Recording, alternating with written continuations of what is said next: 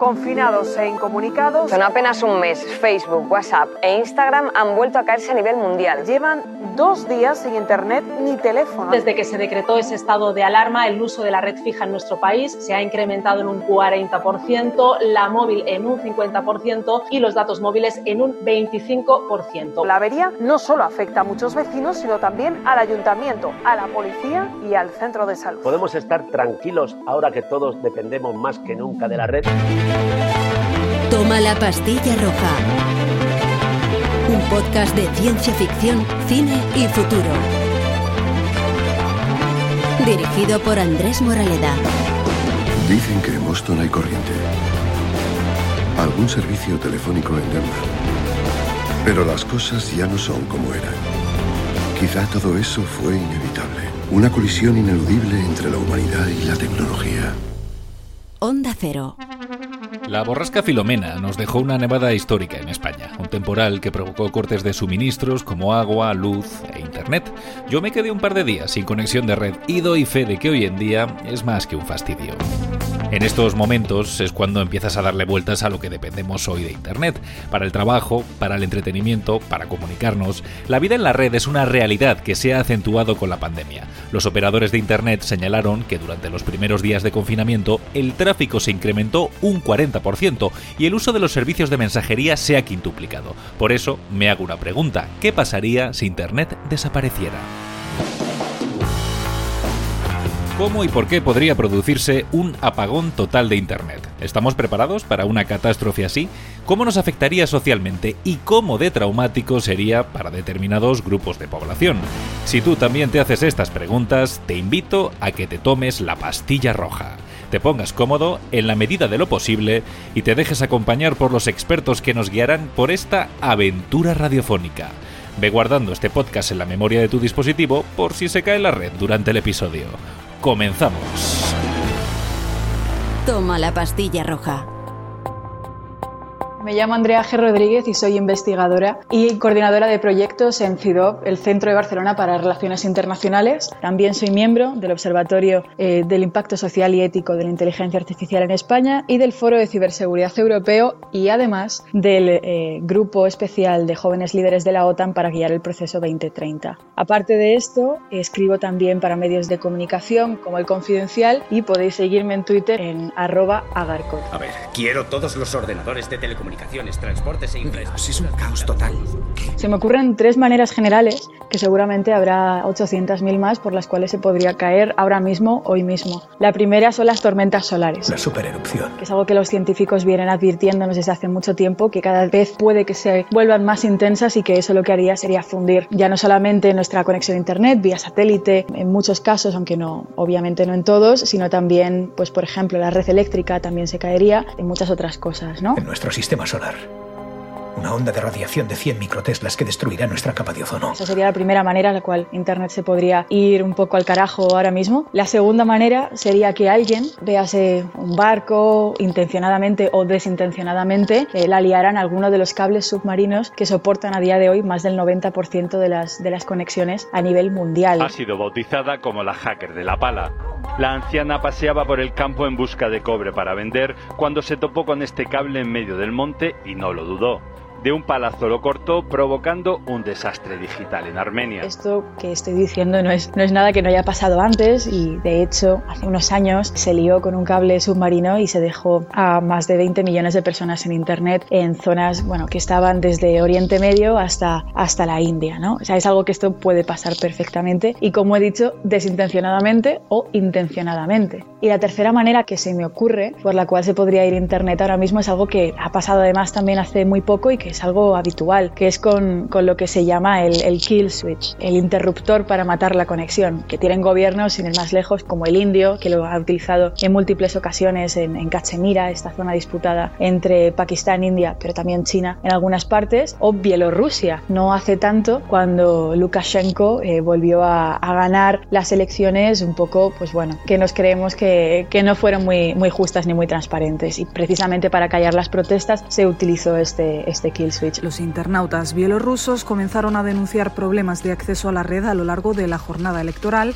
mientras por la noche del mismo día en el país ya no estaban accesibles un gran número de medios de comunicación digitales y no funcionaban correctamente las aplicaciones de mensajería. Lo que hace este sistema es apagar Internet en un territorio concreto y tiene, la verdad, varios motivos. El primero, como hemos hablado, es de, para callar protestas. Hemos, hemos mencionado Bielorrusia, pero también podríamos haber mencionado Egipto en el 2011 con la primavera árabe. ¿no? ¿Por qué? Porque ahora mismo el principal modo de interacción y de conexión que tenemos es a través de Internet, a través de las redes sociales o a través de aplicaciones de mensajería que funcionan vía Internet. Apagar Internet significa hacer que la gente no se pueda comunicar y que ese mensaje no se pueda expandir más allá de unas fronteras. ¿no? Ese es el, el, primer modo. Y el segundo, que me parece también muy interesante explorarlo, es para terminar con ciberataques a escala masiva. Pensemos que ciertos tipos de ciberataques, como pueden ser, bueno, todos los que son tipo gusano, van saltando de terminal a terminal eh, por conexiones y si tú directamente terminas las conexiones, terminas esa propagación. ¿no? De hecho, esta última justificación eh, fue una de las que se dio a, a Estados Unidos cuando intentaron o se empezó a poner de manifiesto que quizá necesitarían uno de estos kill switch. Al final, que yo sepa, no, no ha salido, pero, pero podría funcionar. Pinchamos al país entero, de todas formas.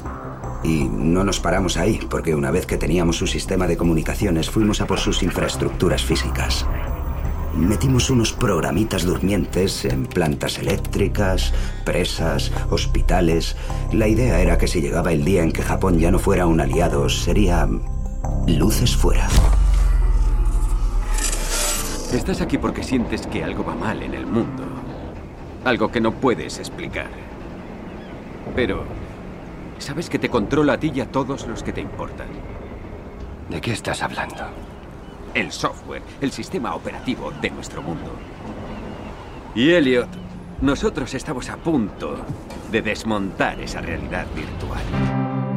Sí que es verdad que en el tema de, activismo, ciberactivismo, más la parte hacktivista, ¿no? que es la parte de ciberactivismo quizá más, no voy a decir agresiva, pero más activa y que busca eh, acciones concretas, muchas veces traspasando el umbral de la legalidad, pues ciberatacando a, a, empresas y demás. Precisamente creo que estos grupos se benefician de la conexión a Internet. Pensemos, por ejemplo, a Anonymous. Ahora ya pues está un poco muerta la organización, pero antaño se me ocurren pues ciberataques, por ejemplo, al corte inglés hace unos años, sin ese boca a boca, sin esa difusión de esto es lo que ha pasado y mira quién lo ha hecho, realmente el impacto de, de esa acción es muchísimo menor. Y aquí voy a enlazar un poquito a, a las series. Eh, me gustaría recomendar a todos los que nos están escuchando, si aún no la han visto, la serie de HBO Years and Years, que es una distopía que tiene un componente político muy fuerte, ¿no? porque toma cosas que están sucediendo ahora mismo y las exagera y cubre el periodo de tiempo 2019-2035. Y eh, una de las herramientas que aparecen, que pasa un poco desapercibida, pero que me parece muy interesante y enlaza perfectamente con este tema, es algo con lo que se hace una candidata populista que se presenta para ser eh, miembro del Parlamento británico. Os juro que ya no comprendo el mundo actualmente. Esta persona, se llama Vivian Rook, en un, en un meeting saca un pequeño dispositivo tan pequeñito como un boli. Esto se llama Blink.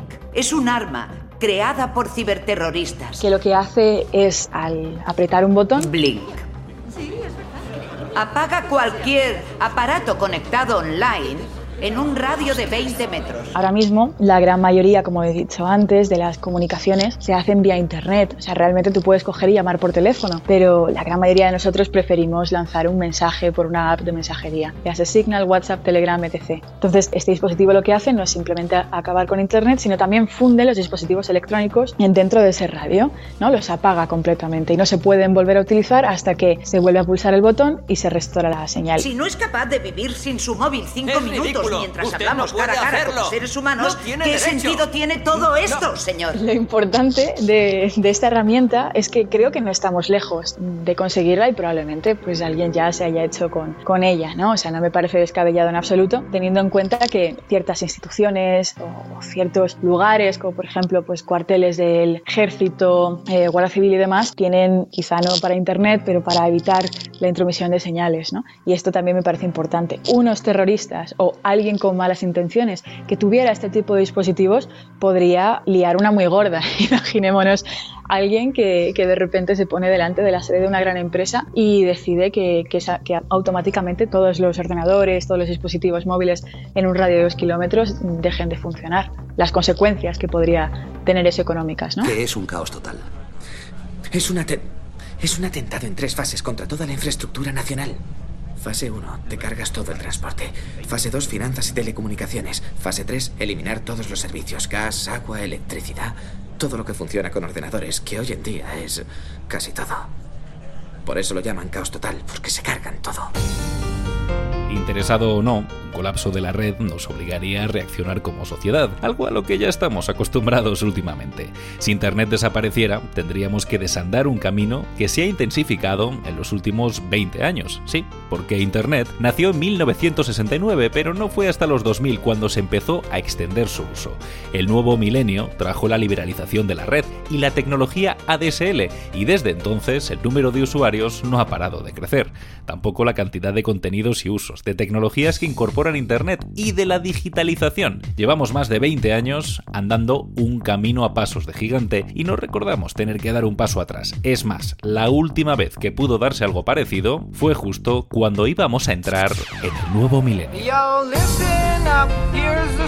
No saben ustedes la que nos viene encima. Los ordenadores no están programados para recoger el cambio de año en el 2000 y eso, según la CIA, puede causar quebrantos inmensos en las administraciones, en los bancos y en las empresas. El gobierno ha decidido hacer frente al ya llamado efecto 2000. Evitar el efecto 2000 es fácil.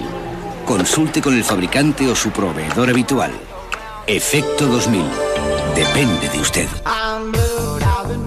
no hay que hacer ninguna adquisición de ningún aparato electrónico o aplicación informática que no esté adaptado al año 2000. El fax era uno de los útiles que pueden sufrir los rigores del llamado efecto 2000. En realidad, la última noche del año, todo aquello que esté controlado por ordenador puede sufrir serios problemas. Solo en la administración española se estima que habrá que invertir 10.000 millones de pesetas. El vicepresidente del gobierno tiene mañana una jornada intensa por el efecto 2000. La respuesta tiene que ser de especialista. Si hay una incidencia eh, hospitalaria, si hay una incidencia en el sector de suministro de energía eléctrica, si hay una incidencia... Desde las 8 de la mañana se pondrá al frente del dispositivo para situaciones de crisis y no lo abandonará hasta la mañana del 1 de enero, cuando todos los ministerios le comuniquen que todo ha ido bien. Lo normal es que haya unas 5.000 personas trabajando un fin de año, esta vez habrá más de 9.000 personas trabajando. Pues justamente eso, la única consecuencia segura del efecto 2000 es que más de 30.000 españoles se van a tomar las uvas en su puesto de trabajo. Ellos son los guardianes de esta noche. Señoras y señores, hemos entrado en el año 2000. ¡Feliz 2000! Bienvenidos al 2000. El efecto 2000 es ya historia. ¿Te ha notado el efecto 2000? No, no, por efecto ha sido perfecto. Pues estupendamente, porque todavía no me he enterado, o sea que estupendamente. Ni efecto ni nada. Ni efecto ni nada. Todo va bien. Fenomenalmente. Yo lo han visto ajenos al que ha sido el fantasma de los últimos meses. El único susto se ha producido en Japón, donde durante unos minutos se vieron interrumpidos los sistemas de transportes, aunque el efecto 2000 no ha tenido nada que ver. Todo ha funcionado correctamente y podemos retirar las hojas del almanaque del 2000 sin mayores sobresaltos.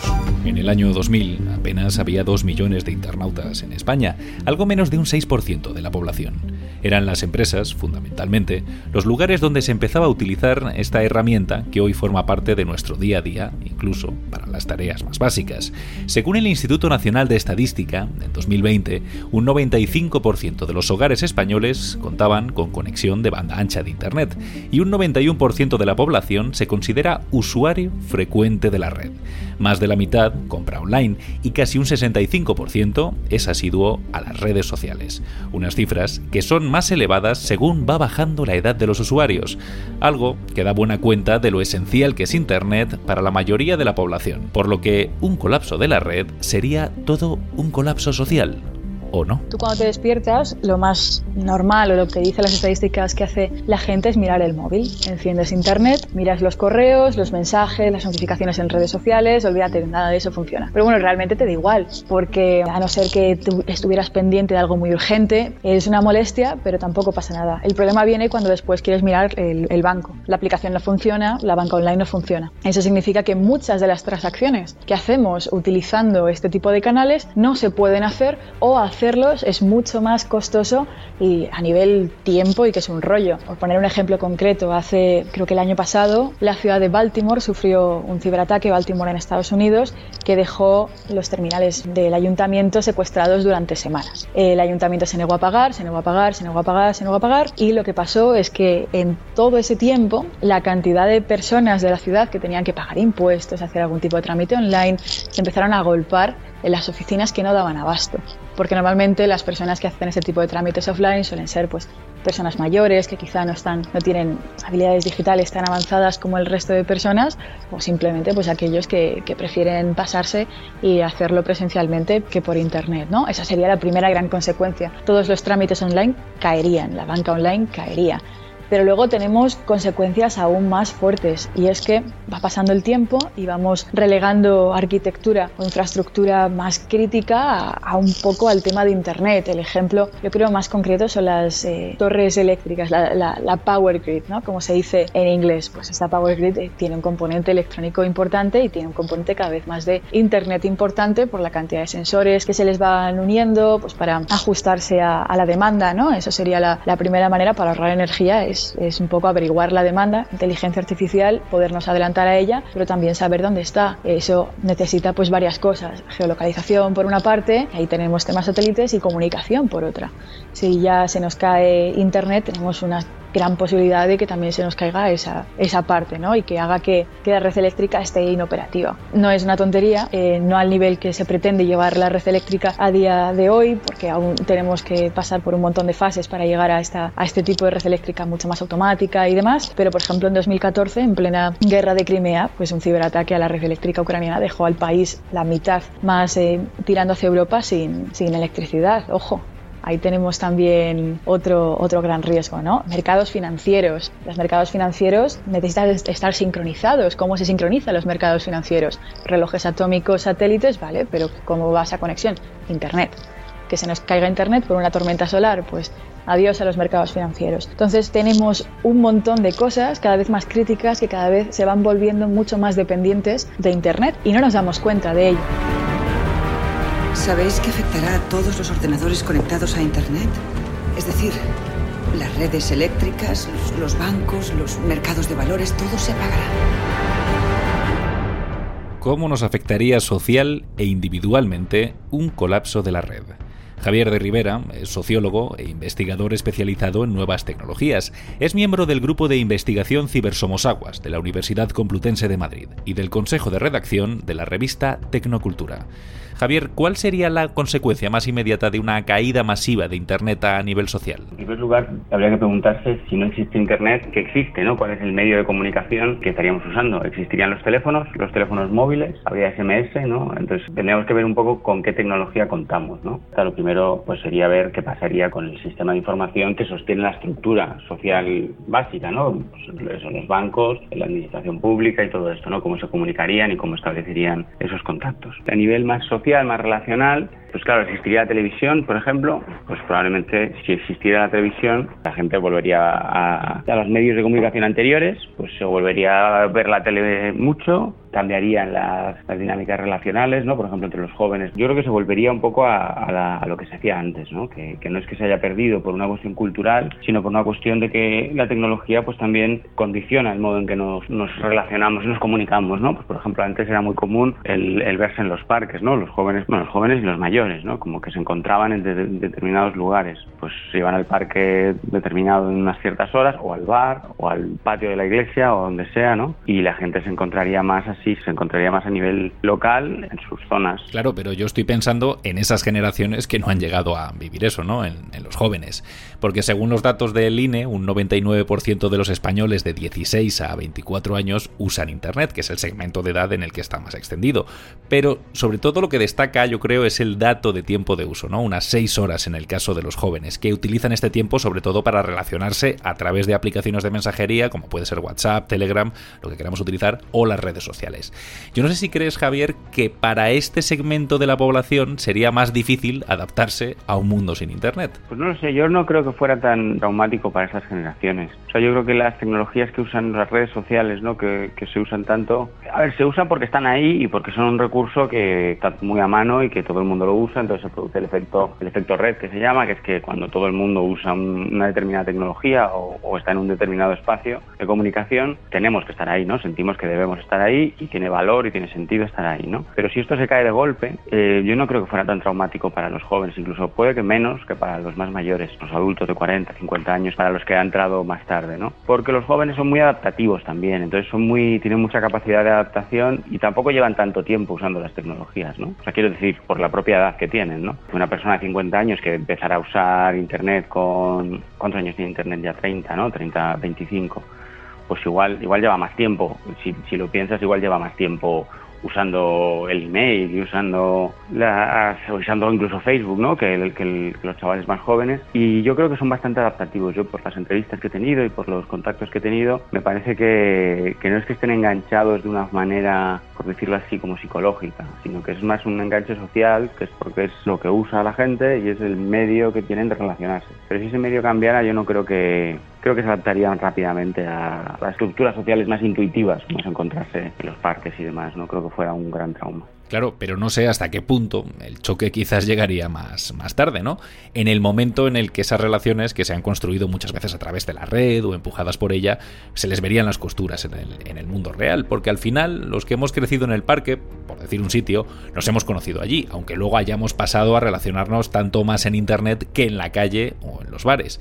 Es eso de que Internet nos ha acercado más a la gente que teníamos más lejos, pero nos ha alejado de los que tenemos más cerca, ¿no? Y de alguna manera, gracias a la red, hemos ido relacionándonos con gente más afín a nosotros, que con la gente que nos tocaba por proximidad, por así decirlo. Y claro, sin Internet, esto abriría muchos melones sociales, ¿no? Pues claro, sí, la verdad es que tienes razón porque hay mucha gente, o sea, depende de donde vivas, ¿no? Si vives en una ciudad o vives en un pueblo, o vives que hay muchas cosas que nos hemos acostumbrado a, muchas experiencias sociales que nos hemos acostumbrado a tener digitalmente que no podríamos tener presencialmente porque en tu pueblo o en tu zona no, no hay gente que le interese pues, determinado tipo de, de, inquietudes que puedas tener, ¿no? Entonces esto sí sería más complicado. Claro, como dices tú, nos, nos, seguimos viendo en los bares, nos seguimos viendo en los parques y nos seguimos encontrando en, en la calle. Ahora con el tema del COVID pues es un tema un poco diferente, ¿no? Pero la diferencia está en con quién nos encontramos, yo creo. Más que el hecho de encontrarnos o no, lo que ha hecho Internet, lo que han hecho las redes sociales es que el círculo de personas con quien nos relacionamos sea más amplio, más variado y tenemos menos relaciones fuertes, relaciones menos intensas con un grupo relativamente reducido, que era lo propio en tiempos anteriores, y tenemos más una red de contactos distribuida, que a veces eso también genera, pues no sé, sensación mayor de soledad, ¿no? También hay algunas estadísticas que cuentan que los jóvenes de ahora se sienten más solos, los adolescentes y los jóvenes de ahora se sienten más solos que los que se sentían hace, yo que sé, 15 o 20 años cuando se hicieron estudios similares, ¿no? Entonces, claro, tenemos mucha oferta de relaciones sociales, pero intensificamos poco o construimos poco en el núcleo reducido, ¿no?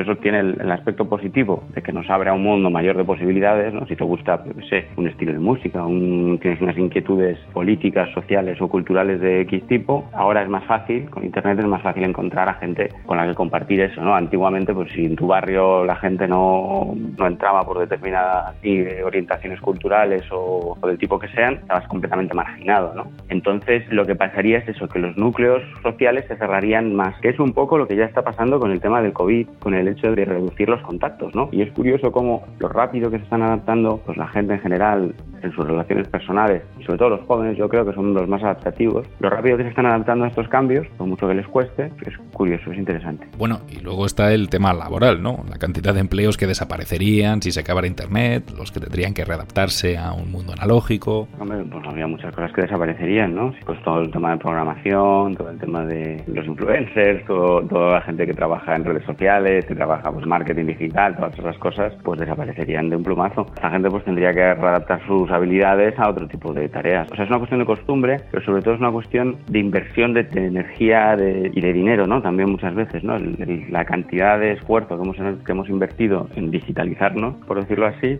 pues si ahora nos lo quitaran de golpe, cuanto más has, invertido en ese proceso, pues más vendido estarías, ¿no? Más tienes que echar para atrás, porque eso es lo que has perdido, ¿no? Ese. Imagínate a alguien que se ha formado para hacer cualquier tipo de, de programa que solamente se usa en Internet, ¿no? Que solamente sirve para páginas web o para generar contenido o lo que sea. Pues claro, tendrían que readaptarse. Sería un caos, realmente un mundo sin Internet. Ahora mismo, por, precisamente por esa inversión masiva que se ha hecho socialmente en que todo el tejido informacional, que es al final lo que constituye la estructura social, lo que la sostiene, la red que la sostiene, pues si desapareciera el medio en el que hemos puesto esa información, pues tendríamos un problema serio, sí. No todo lo digitalizado caería, es decir, eh, un hospital que tiene una base de datos pues que se supone que está digitalizado, ¿no? Y que un médico en Teruel puede accediendo a la, a la base de datos pues a ver lo que le pasa a una persona de Zaragoza, a su paciente, porque se comparten cosas, cosas como por ejemplo alergias, ¿no? O antecedentes y demás. Eso depende, caería o no caería me explico. Si tú te trabajas vía nube, lo más seguro es que si te quedas en internet, no,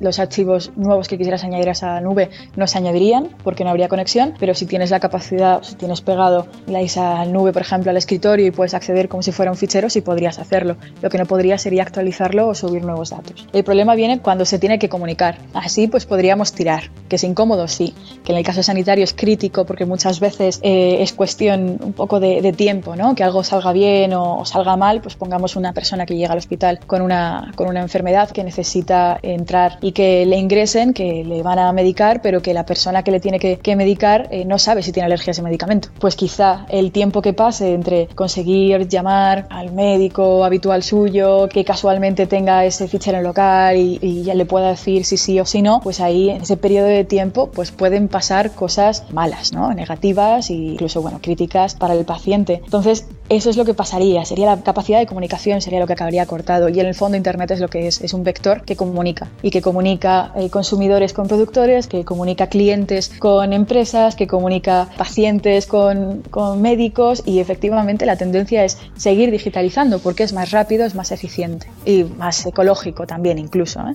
podríamos, podríamos hablar. Vivíamos en granjas, luego vivimos en ciudades y ahora vamos a vivir en Internet. Pero en paralelo a esa digitalización no estaría mal ir mirando por el retrovisor las posibles amenazas que tiene Internet, por aquello de que una caída de la red fuese menos traumática de lo que podría ser hoy en día. ¿Cómo podríamos prepararnos para ello? Pues lo primero yo creo que es básico y es tener un protocolo de qué es lo que tenemos que hacer si esto sucede, ¿no? Que es algo que a día de hoy no creo que haya a nivel gubernamental, probablemente sí, pero a nivel empresa lo más seguro es que no, porque las posibilidades son tan remotas que realmente no justifican eh, la inversión que requeriría. Pues ello requeriría desde la copia física de los archivos más importantes, eh, recuperar pues estos almacenes donde hay metros y metros de, pues, de carpetas con papeles dentro, hasta directamente tener un protocolo de actuación de cómo conseguir que esa comunicación vuelva, ¿no? O sea, si los dispositivos móviles dejan de funcionar, oye, pues tener un teléfono de satélite, ¿no? Para poderte comunicar más allá afuera. También depende del tipo de, de amenaza. No es lo mismo cortar internet con este pulso, digamos, que cortarlo restaurando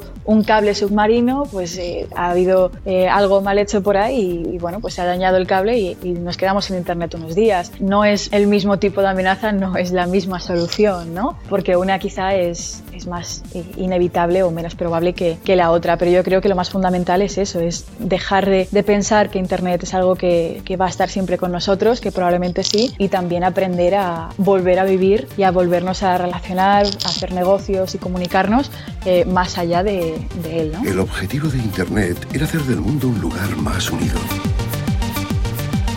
Pero sin él, de hecho parece más pequeño.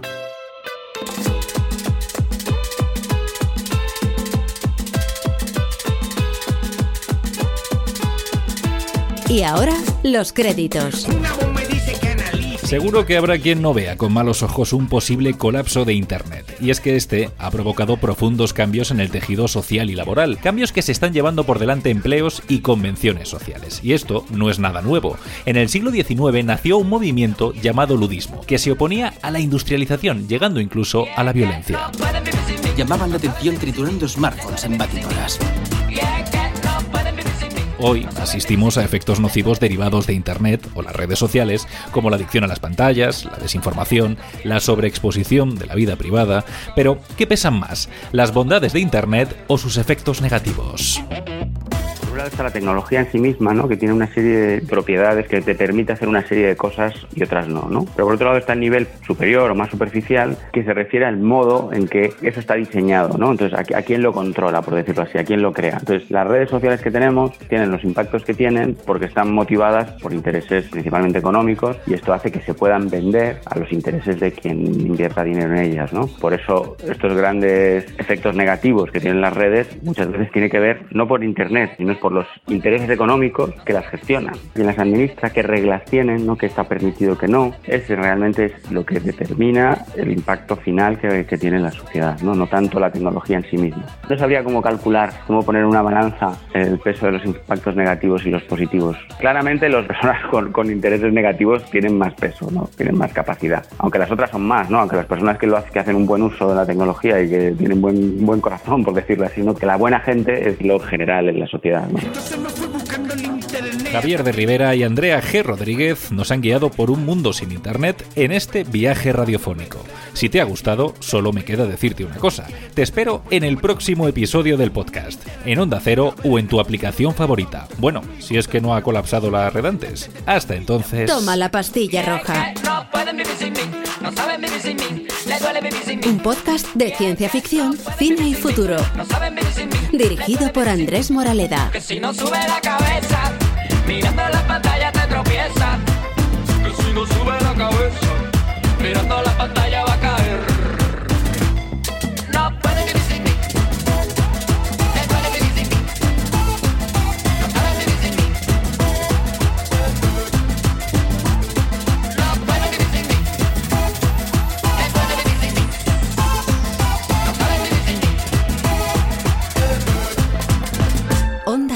Eso antes de las guerras wifi no pasaba. No empecemos, hoy batallitas no.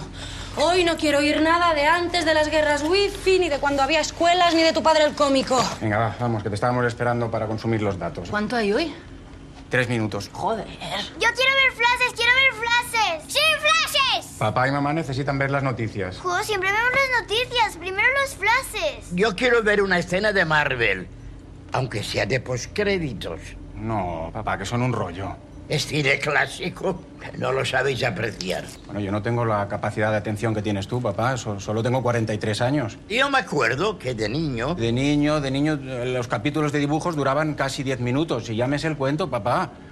Pero es que la vida evoluciona, no, no todo puede ser como en tu época, si no todavía llevaríamos calzoncillos.